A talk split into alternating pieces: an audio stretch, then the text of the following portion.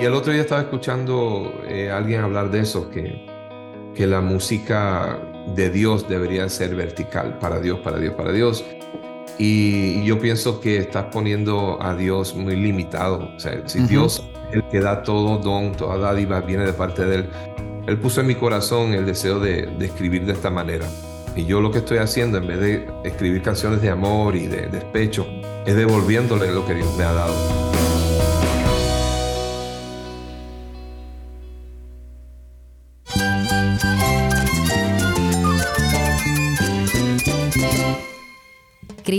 Es todo para mí. Mi Salvador, mi amigo, mi guía. Cristo es mi verdad. Es nuestra guía, nuestro faro. Cristo es el Señor y Salvador. Nuestro protector, nuestro amparo, nuestra fortaleza. Es Jesús, el único que te lleva a Dios, el único camino, la verdad y la vida. No hay más ningún camino, es Jesús. Estás escuchando el faro de redención. Cristo desde toda la Biblia, para toda Cuba y para todo el mundo.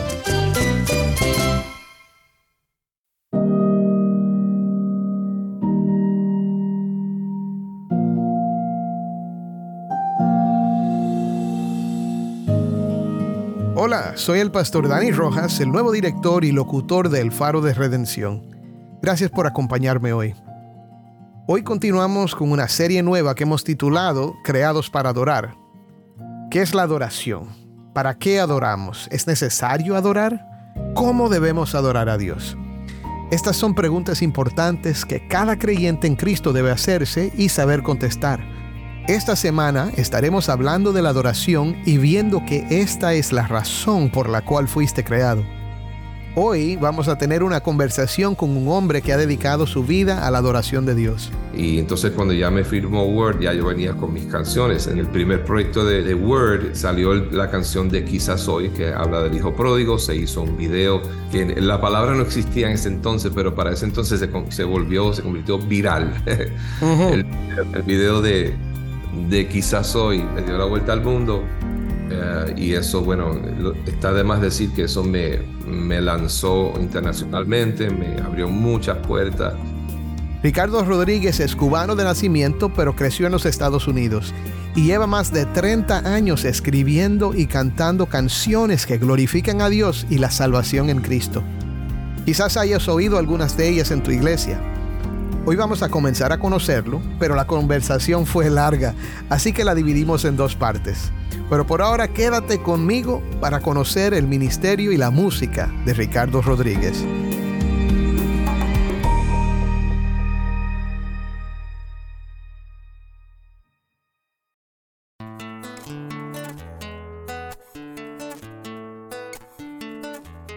Este es el pastor Dani Rojas y este es el Faro de Redención. Estamos hoy aquí con un gran amigo mío, Ricardo Rodríguez. Ricardo, ustedes, la mayoría, me imagino que lo conocerán, aunque quizás sea nuevo para algunos, pero Ricardo Rodríguez lleva cantando décadas como cantante cristiano y, y es alguien que ha impactado mucho en la música cristiana, ha tenido un ministerio a través del mundo hispano, así que le damos la bienvenida hoy al Faro. Hola Ricardo. Hola, hola, y gracias por tenerme, un placer Dani compartir contigo y, vernos de nuevo. Y sin duda, si son décadas, eh, ya me duele decirlo porque los años pasan tan rápido, pero han sido unos años bien utilizados y hemos tratado de ser productivos en el tiempo que Dios nos ha dado. Contento de poder estar eh, en esta etapa de mi vida y poder mirar hacia atrás y ver la, lo que hemos logrado con la gracia de Dios y viendo su fidelidad también. Amén, amén. Pues Ricardo, vamos a comenzar hablando un poquito acerca de ti para los que no te conocen o tal vez para los que han oído tu música pero no saben mucho acerca de ti.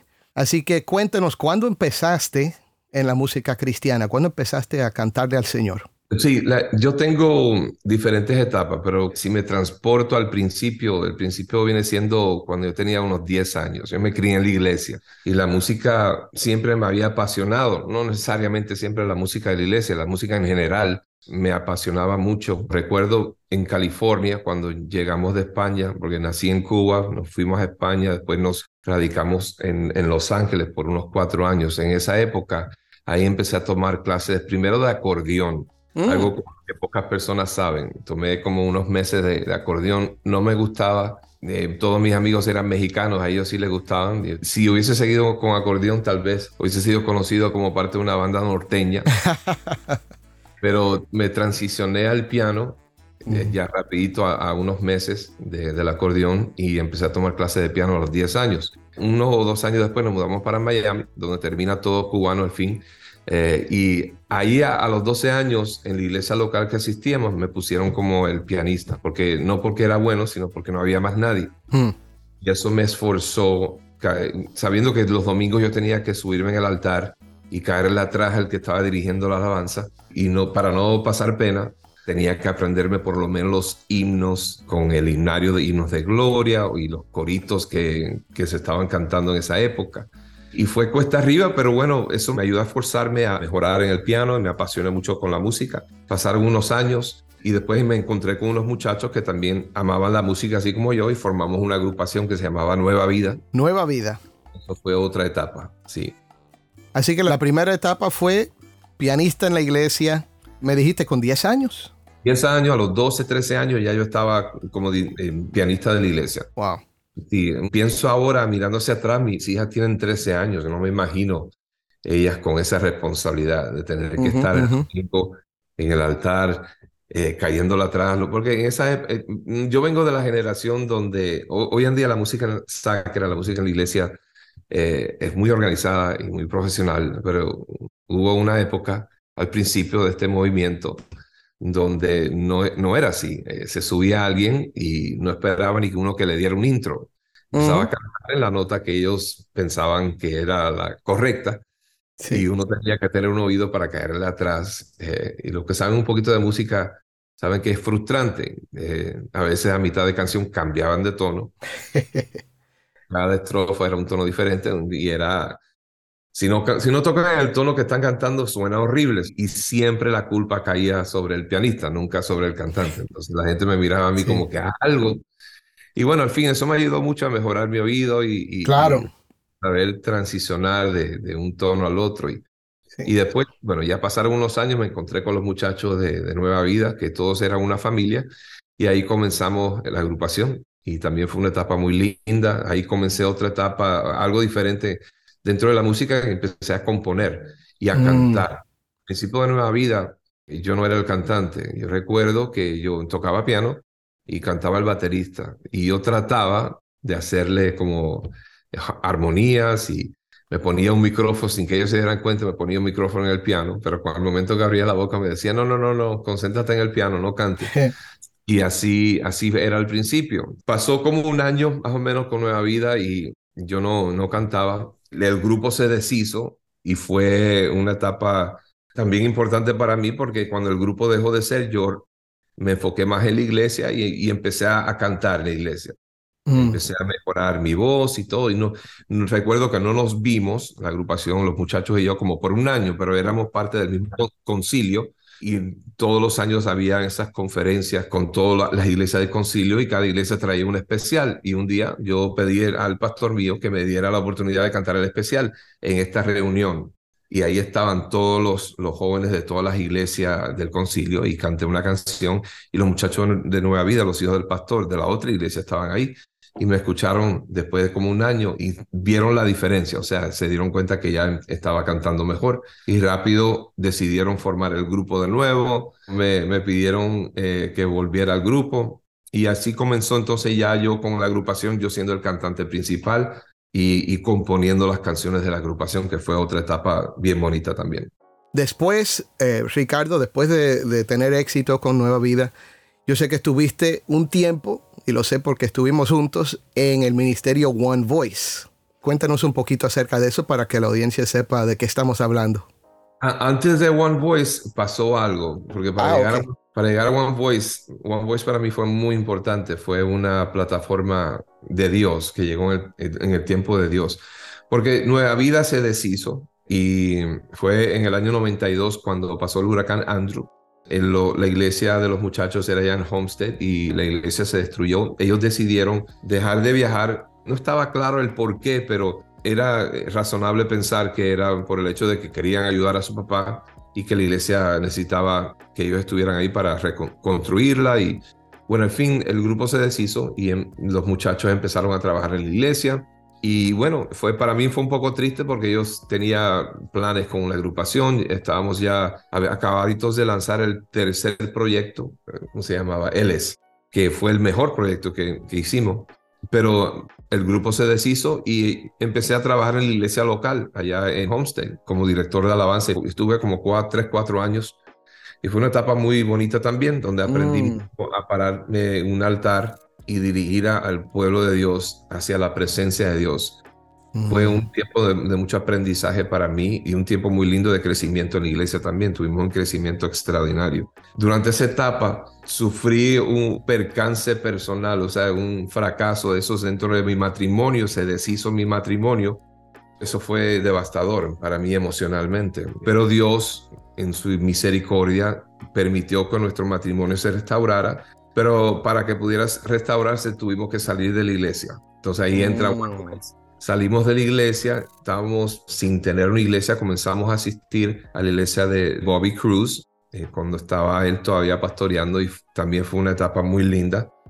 Y ahí entró Isaac, me dice Isaac Hernández, era el, director musical de One Voice, y me llama y me dice, hay una, unas personas que están haciendo una agrupación llamada One Voice y están trayendo a mucho talento y si te interesa, yo les hablé de ti y yo nunca había cantado como solista. Yo fui de nueva vida a ser director de alabanza, pero no, eso de estar viajando y, estar en tarima solo, eh, nunca lo había hecho.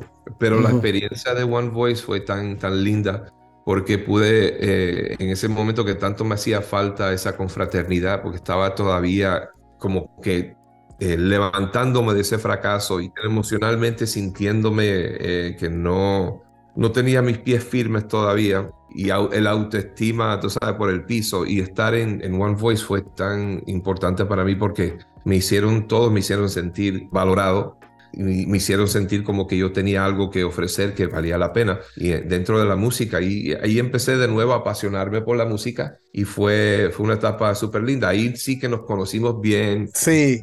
Nos dimos varios viajes, nos reímos muchísimo. Eh, Demasiado.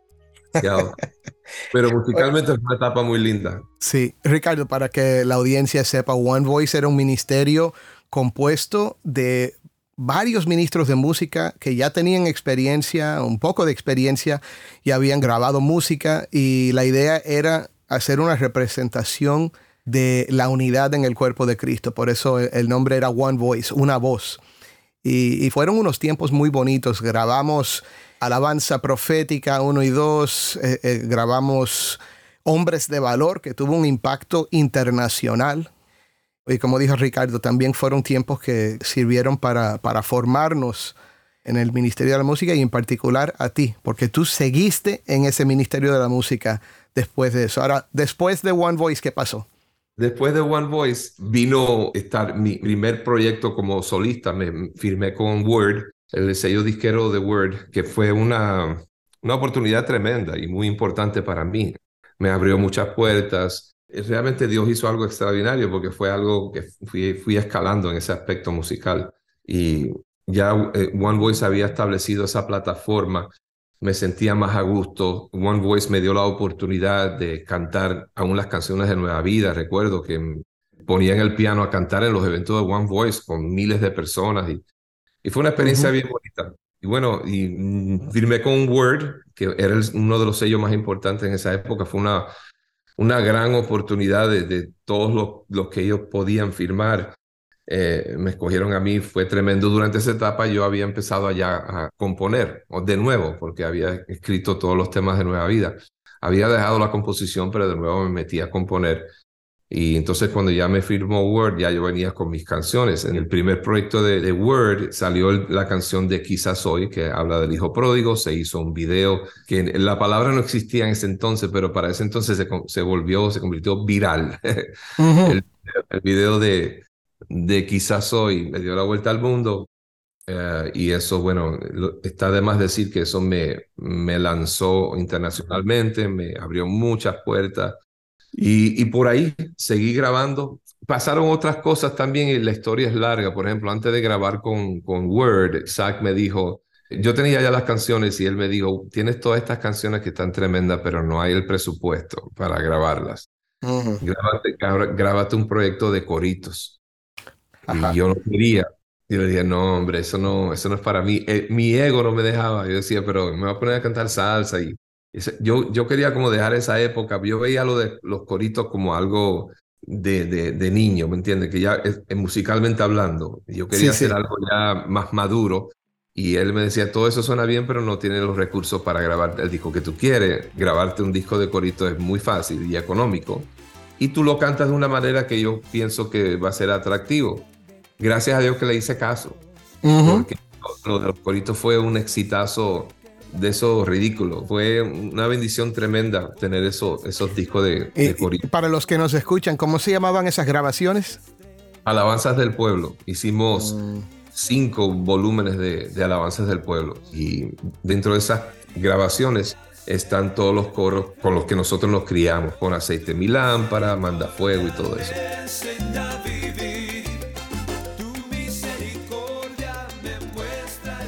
Que ahora, ahora en este tiempo se está, es muy popular, hay mucha gente que lo está regrabando, pero eso es algo que ya nosotros hicimos ya hace más de veintipico de años. Eh, sí. Yo recuerdo cuando lo hiciste, porque hablamos y me dijiste, Denny, esto es increíble. fue increíble, hasta el día de hoy. Pon aceite en mi lámpara, Señor. Pon aceite en mi lámpara, Señor. Que yo quiero servirte Pues hemos hablado ahora solo acerca de tus comienzos, pero Ahora, en este momento, estamos hablando de la etapa más larga de tu ministerio, que es cuando empezaste a grabar tus producciones. ¿Cuántos, eh, ¿Cuántas producciones tienes ya al día? Yo diría que no estoy seguro, seguro, pero creo que son como 15, con, contando las de Alabanza del Pueblo. 15, 15. Bueno, entonces vamos a pensar por un momento de esas canciones, ¿cuáles son las que, en tu opinión, y basado en la respuesta de, de la audiencia que han tenido más impacto? Yo diría que quizás hoy, sin duda, porque son ya 23 años de que ese proyecto, esa canción y ese proyecto salió y hasta el día de hoy es un tema.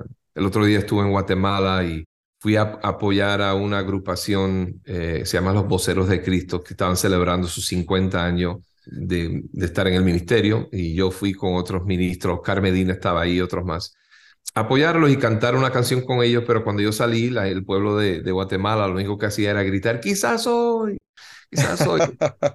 Eso me dio a entender que esa canción, de, aún después de veinticuantos años, eh, ha tenido un impacto tremendo. Esa es una de ellas. Calma es otra, la canción Calma, que bastante recién. Y, y Huela Lluvia Dios no falla, de mi más reciente producción, que realmente tiene ya como ocho años. Son, son las canciones, dentro de lo que yo veo en los streamings, Spotify y todo eso, son las canciones que más resaltan así. Y la gente me pregunta cuáles son tus temas favoritos o cuáles son... Los temas son como los hijos, canciones son como hijos. Eh, las canciones son como hijos, no todos los hijos llegan a ser doctores y abogados, algunos simplemente trabajan en oficina, o, pero uno los, los aprecia y los quiere igual. Pues Ricardo, creo que eso nos lleva al concepto principal que yo quiero que hablemos. Y para eso es que quise que tuviéramos esta entrevista. Una canción como Calma, como quizás hoy, canciones como estas tienen impacto a nivel mundial a veces por alguna razón. Y quiero que pensemos hoy, que hablemos tú y yo acerca del impacto de una buena canción cristiana, el impacto de, fíjate, tenemos música de alabanza y adoración que, que se escucha y se canta en todo el mundo. Hay canciones de Australia, de los Estados Unidos e incluso canciones que se escribieron en África o en el Caribe. ¿Verdad? En Cuba, Puerto Rico, República Dominicana, que, que se cantan en nuestras iglesias. Pero la música de Ricardo Rodríguez y, de otros cantantes como tú es otro tipo de música. No, no son canciones de alabanza y adoración en sí, no son canciones que necesariamente se van a cantar como parte de un culto, pero ¿cuál es su propósito dentro de la música sacra? Sí, yo creo que hay ciertas estructuras, ciertas maneras de trabajar una canción de alabanza oración que tú sabes que va a ser mm, algo que la gente va a poder cantar. Quizás hoy no es una de esas, porque quizás hoy primero eh, la temática no es repetitiva, eh, y no eh, tiene un registro que es más para solistas y gente que canta y todo eso. Y esa es una de muchas canciones, no solo yo. Pero Sí. yo soy de lo que pienso y que la música, por ejemplo, como canciones como Quizás Soy, porque yo he hecho también canciones de alabanza y oración. Sí. En disco de Vuela Lluvia está Gloria y Honor, Bienvenido, Quien como tú. Eh, pero las canciones que han resaltado mías no han sido las de alabanza oración, han sido canciones de testimonios. Mm, Yo, yo pienso que algo que tal vez hemos descartado un poco, porque ha sido tanto el auge, entonces la, la aceptación y la, la fiebre de alabanza de oración, que hemos echado a un lado lo que es el testimonio. El testimonio es algo, una herramienta poderosísima, que a la misma vez exalta a Dios.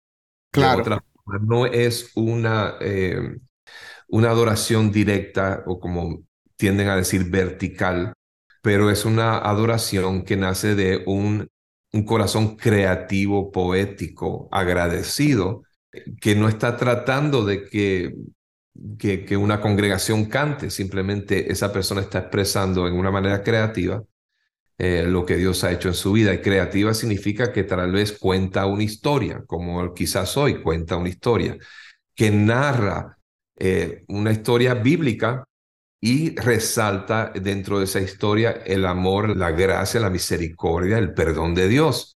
Eso exalta a Dios. Lo que pasa que no es corporativa, no es una canción que se va a cantar en la iglesia. Y ese es el, ejemplo de quizás hoy. Tiene su lugar. O sea, lo que Sí. hay que entender para quién es y para qué es. Y hay que buscar ese balance. Y el otro día estaba escuchando eh, a alguien hablar de eso, que, que la música de Dios debería ser vertical, para Dios, para Dios, para Dios. Y, yo pienso que estás poniendo a Dios muy limitado. O sea, si. Dios es el que da todo don, toda dádiva, viene de parte de Él.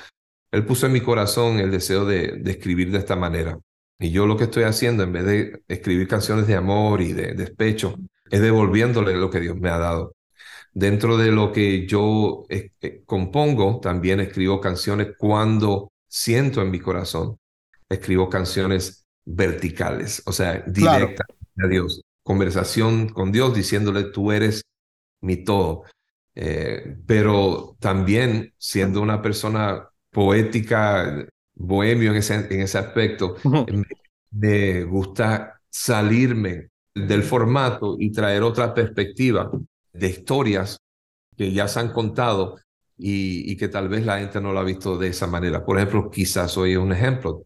Canciones de- del Hijo Pródigo se, se han escrito muchísimas y se siguen escribiendo, pero nunca en- hasta ese entonces se había escrito desde el punto de vista del papá. Eh, cantándole al hijo, quizás hoy será el día en que regrese, quizás hoy podré su rostro acariciar y decirle que le amo como siempre, que a pesar de todo sigo siendo igual. Eso tiene su lugar dentro de la música sacra. Y bueno, el resultado eh, me respalda en ese aspecto porque fue una bendición, sigue siendo una bendición. La cantidad de testimonios que he recibido de esa canción nada más de padres que han vuelto a buscar a sus hijos porque se han peleado con ellos o hijos que han regresado a casa o padres que están orando por sus hijos y esa canción es, es un ancla que les ayuda a mantener la fe y creer que sí Dios lo puede. Eso no, no tiene precio. Hay espacio para todo, lo que hay diferentes tipos de música sacra. Sí, son canciones de testimonio, canciones que quizás expresan ideas bíblicas con un énfasis poético, artístico, y que están diseñados para que lo cante un solista, no necesariamente para que lo cante la congregación. Soy el pastor Dani Rojas y esto es el faro de redención. Mañana podrás oír la segunda mitad de mi conversación con el cantautor cristiano Ricardo Rodríguez. Su historia es un testimonio de una fe en Cristo que produce verdaderos adoradores en espíritu y en verdad. No te la pierdas, ya que mañana también hablaremos acerca del tipo de adoración que le agrada a Dios. Oremos juntos para terminar. Señor, hoy te damos gracias por este tiempo que hemos pasado con Ricardo. Te pedimos que tú seas glorificado en nuestras vidas. Ayúdanos a servirte todos los días con entrega, con denuedo, Señor, ofreciéndote nuestras vidas como sacrificios vivos, Señor. Y sobre todo, si hay alguien que está escuchando hoy que todavía no te conoce, que hoy, Señor, puede entregar su vida a Cristo. Sea obra de tu Espíritu Santo en sus corazones. En su nombre oramos. Amén. Soy el pastor Dani Rojas y esto ha sido el faro de redención. Te invito a que me acompañes mañana en esta serie Creados para Adorar. El faro de redención, resplandeciendo la luz de Cristo desde toda la Biblia para toda Cuba y para todo el mundo.